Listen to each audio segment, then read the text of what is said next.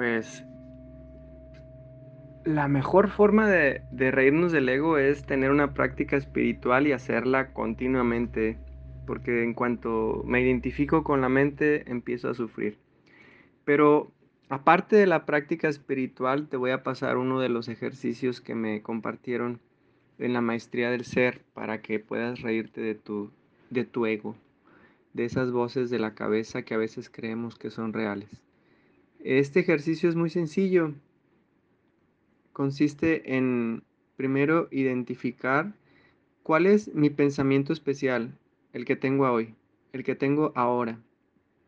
Y con pensamiento especial me refiero a ese pensamiento recurrente que me está jode y jode y jode y jode y jode y jode, que no me deja descansar.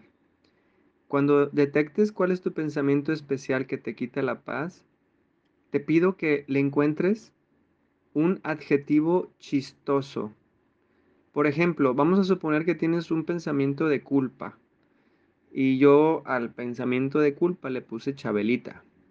Todos los que somos de México vimos esos sketches de Héctor Suárez de, de Chabelita cuando iba al confesionario con mucha culpa. Entonces, cada vez que me viene a mi mente un pensamiento de culpa, simplemente digo, ay, otra vez tú, Chabelita. Y me río porque digo, ay, otra vez ya llegó Chabelita, ¿no? Entonces ya empiezo a reírme de esas voces de la cabeza y empiezo a crear distancia con esas voces. Entonces es un ejercicio muy sencillo y muy divertido también que, que tú puedes hacer para empezar a reírte de tu propio pequeñísimo yo, también llamado ego. ¿Va?